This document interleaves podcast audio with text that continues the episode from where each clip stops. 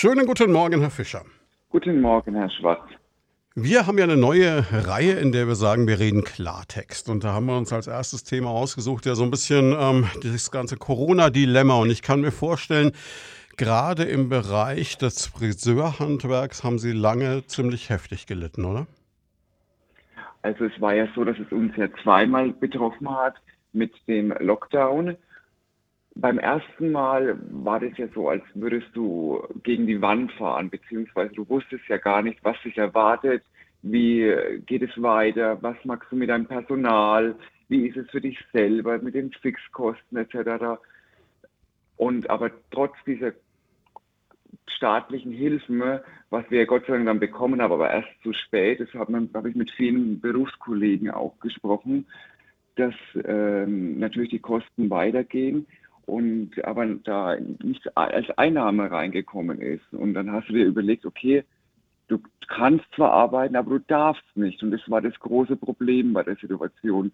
Du hast dann irgendwann versucht, ähm, jeden Quadratzentimeter fünfmal zu putzen, dass du es mit Vornamen schon kennst.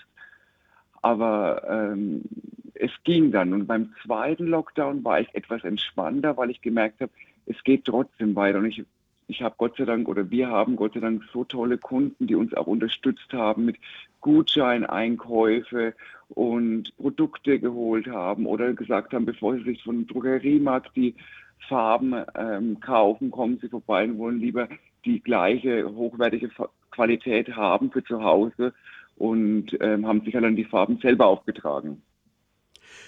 Sie haben gerade eben die Kunden angesprochen. Ich kann mir vorstellen, dass natürlich auch der Druck von Kundenseite relativ groß war, denn Haarschnitt ist ja für viele Leute was sehr, sehr Zentrales. Nicht umsonst ist es ja auch irgendwann dann wirklich von der Politik auch erkannt worden. Da hieß es ja sogar, die Friseure dürfen bevorzugt öffnen. Gleichzeitig kann ich mir vorstellen, dass es den einen oder anderen gab, der dann mal angerufen hat und gesagt hat, Mensch, könnt ihr nicht vielleicht bei mir im Wohnzimmer oder in der Küche so unter der Hand? Also Herr Schwarzer, muss ich ganz ehrlich sagen, ich habe das auch öffentlich gemacht, auch Medien. Ich habe da Angebote bekommen, wo ich gedacht habe, wie verrückt oder wie unverschämt können die Leute auch sein. Leute, wo du gar nicht mehr gewusst hast, die vor Jahren mal bei dir als Kunden waren, auf einmal gedacht haben, ach, den könnte man doch mal anschreiben und anfragen und so unverschämt, wo ich mir denke, sag mal, es geht hier um unsere Gesundheit, es ist auch ein Schutz für mich selbst und dann so, also das war, das war überhaupt nicht schön. Da habe ich mir echt, da kommst du dir vor wie ein Stück Vieh. Das glaube ich sofort. Wie hat sich denn das Arbeiten verändert? Weil es ist ja doch ein Job, bei dem man ganz nah mit den Menschen in Kontakt kommt.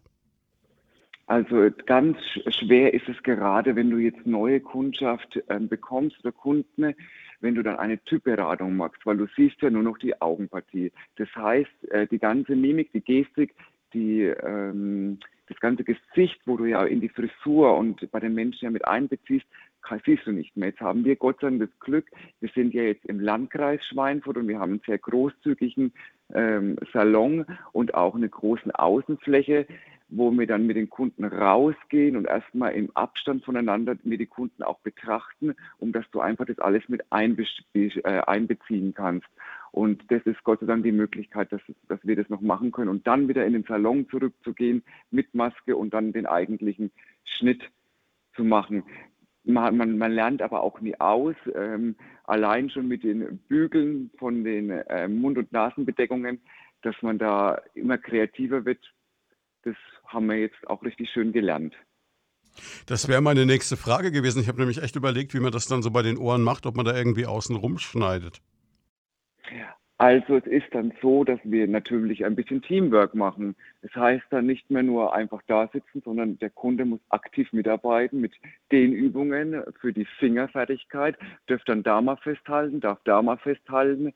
Und natürlich gibt es auch Möglichkeiten, ähm, oder wir dürfen ja Gott sei Dank auch wieder Dienstleistungen ausführen ohne Maske, dass der Kunde ohne Maske da ist. Dann müssen wir uns halt doppelt so schützen mit FFP2 und Visier und so weiter. Und Handschuhe dann auch. Das heißt aber, sowas wie Rasieren beispielsweise beim Friseur geht wieder? Bieten Sie es überhaupt an? Ja, machen wir wieder, aber wir haben Gott sei Dank auch von Anfang an ein sehr hohes Hygienekonzept gemacht, wo wir auch von der vom Landratsamt auch sehr gelobt worden sind. Also bei uns äh, ging es schon von Anfang an ähm, wirklich mit Desinfizieren, dann jeden Platz, sobald der Kunde aufsteht, die, die Getränke, die wir im Außenbereich dann ähm, gegeben haben, vorher nochmal die Gläser nochmal desinfiziert. Also wir haben auch, ähm, oder ich konnte, durfte Gott sei Dank auch jemand Neues bei uns im Team willkommen heißen, zwei neue Servicekräfte, die dann speziell dafür da waren und dann quasi ähm, die Arbeiten vollrichtet haben. Jetzt gerade in so einem doch sehr sensiblen Bereich, wo man, wie wir schon festgestellt haben, nahe an Menschen dran ist.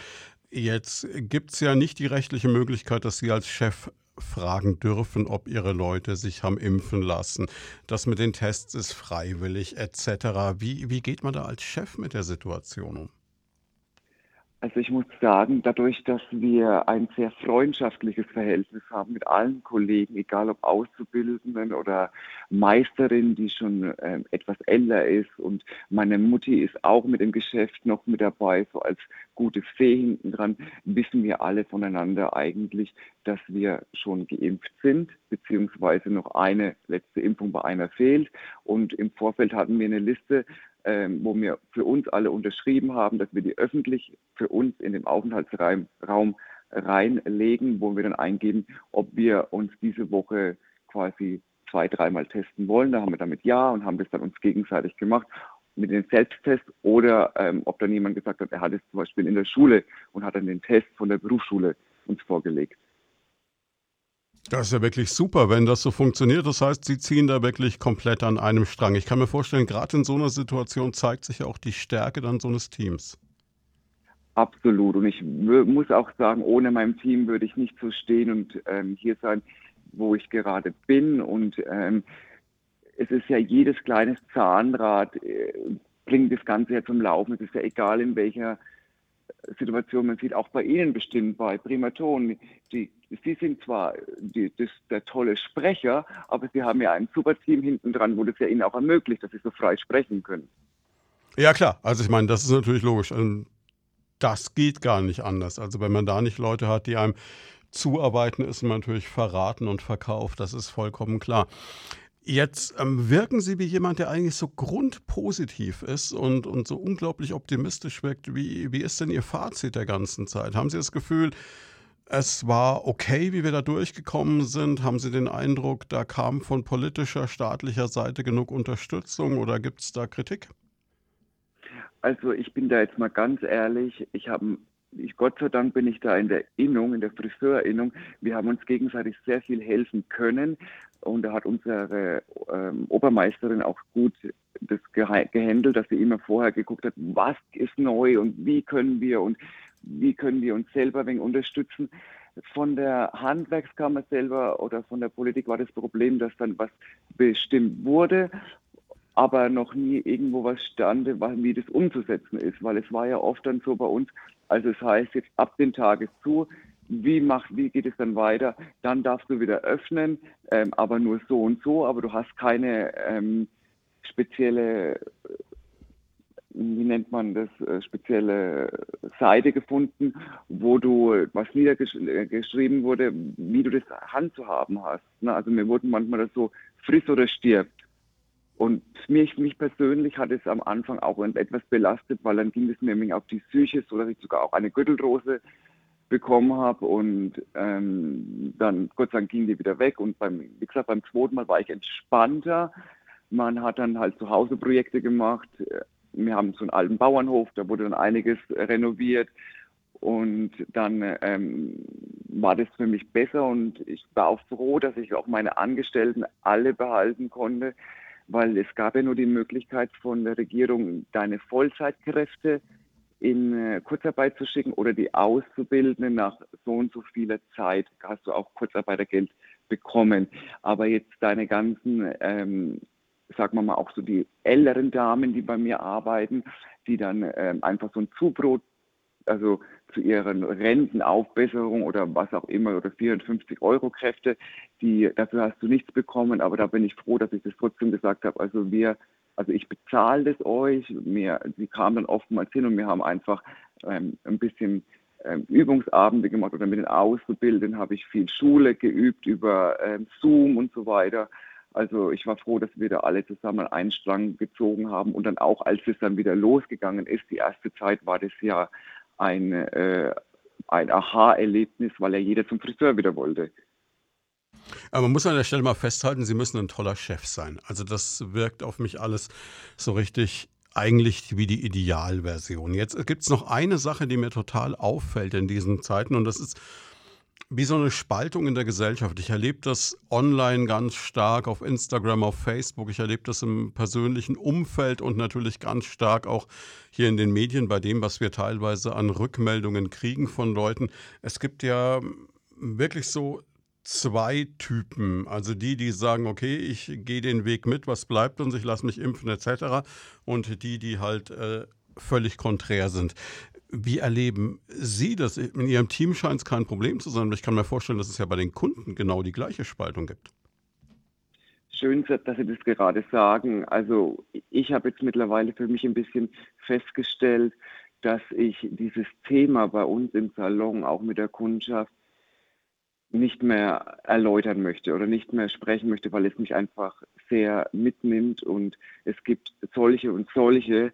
Und ähm, man möchte, man wird belehrt, man wird äh, die Meinung und oftmals ist ja bei den Menschen auch so, dass ähm, Sie haben ja ihre Meinung und wollen ja andere wieder überzeugen. Und das finde ich, ähm, das soll da jeder für sich entscheiden. Jeder hat vielleicht seinen Grund, warum er sich hat impfen lassen oder nicht impfen lässt. Meine Persönlichkeit ist, ähm, ich bin für das Impfen, weil ähm, ich möchte einfach, wenn ich es bekomme, die Krankheit, keinen starken Verlauf oder auch gar, weil meine, meine Mutter auch eine, eine Gruppe angehört, wo einfach so gefährdet sein kann dass ich sie nicht anstecke. Ähm, oder wie auch zum Beispiel auch jetzt mit der politischen Situation, wir stehen ja gerade aktuell ja auch vor den Wahlen, finde ich, das gehört auch in so, ein, in so, eine Branche wie bei uns nicht in den Alltag mit rein. Es geht hier um die Schönheit, um ähm, Auszeit für sich selbst oder für den Kunden nochmal zu finden. Und da können wir uns doch auch mit, ähm, mit erfreulicheren Sachen dann auch beschäftigen und einfach über das, über sich selber oder über die Haare und so weiter auch dann einfach reden. Na, zweifellos. Und ich weiß ja, wenn ich so die Bilder gesehen habe im Internet teilweise und bei Freundinnen, die Kunden bei Ihnen sind, beziehungsweise Kundinnen dann natürlich, ähm, allein der Ostbereich, da heißt es ja immer, es ist so ein bisschen wie so eine Chill-Out-Area und das ist so wie ein Kurzurlaub, wenn du beim Frank, beim Friseur bist. Also insofern scheint da ja alles zu passen. Jetzt, äh, wenn ich schon so einen Fachmann dran habe, ganz zum Schluss eine Frage, die natürlich kommen muss. Was sind denn die aktuellen Trends? Also da kann ich jetzt einiges erzählen, weil ich nämlich selbst für Deutschland mitkreieren durfte, den nächsten Herbst-Winter-Trend von Trinity Haircare. Ähm, es wird tragbar. Es, es, gibt ja manche Mode, wo man sagt, um Gottes Willen, ähm, es ist zwar schön anzuschauen, aber wer läuft so rum? Und ähm, es ist immer noch, diese Balayage-Techniken sind immer noch ganz eigentlich da. Das heißt, es ist von oben her dunkel, nach unten hin auslaufend hell in die Spitzen. Es wird ein bisschen leicht, ähm, dieser Fukuhila-Style ein bisschen kommen. Nicht so krass, wie manche vielleicht denken, wie Dieter Bohlen früher rumgerannt ist, sondern in langer Variante mit einem schönen Pony dazu. Der Bob bleibt weiterhin da. Es wird natürlich immer Herbst, Winter sind wir die Blätter auch. Es wird ein bisschen ins Kupfrige gehen, ins Warme. Also seien Sie da gespannt. Also ich bin jetzt so glücklich seit nächste Woche kommt es dann offiziell raus und ich durfte jetzt schon die ersten Videos, also ich war ja bei dem Dreh auch mit dabei und beim Shooting in ähm, Holland damals. Es war sehr interessant und es ist echt sehr schön. Klingt großartig. Vielen, vielen Dank.